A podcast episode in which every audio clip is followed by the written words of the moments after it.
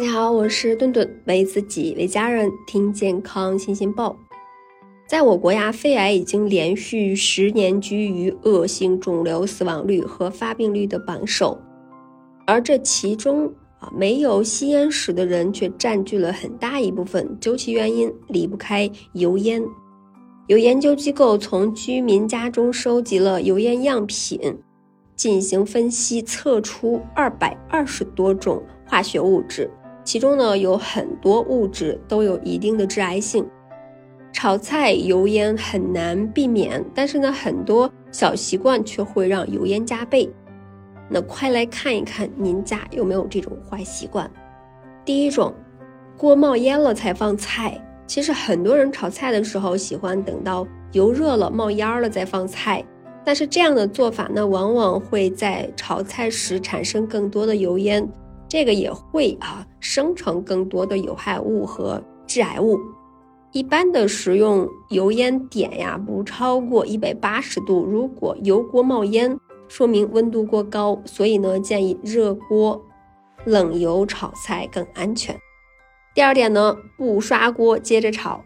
很多人为了省事，一个菜炒完也不刷锅啊，就直接炒下一个菜。但是看似干净的锅，其实表面附着着这种油脂和食物残渣。当再次高温加热的时候，食物残渣很快容易烧焦，产生危害人体的气体。另外呢，存留在油脂啊，经过再次加热，那更容易产生致癌物质。第三种坏习惯就是，啊，炒完菜就立马关油烟机。现在家家户户基本上都会安装油烟机，但并不是说装了油烟机就万事大吉了。用不对呀，也可能相当于没有装。当油烟肉眼可见时，有害物质已经在大量挥发了。因此呢，油烟机要在开火前就打开。而炒完菜以后呀，油烟并不会立马就散去，仍然会有少量的悬浮在空气中。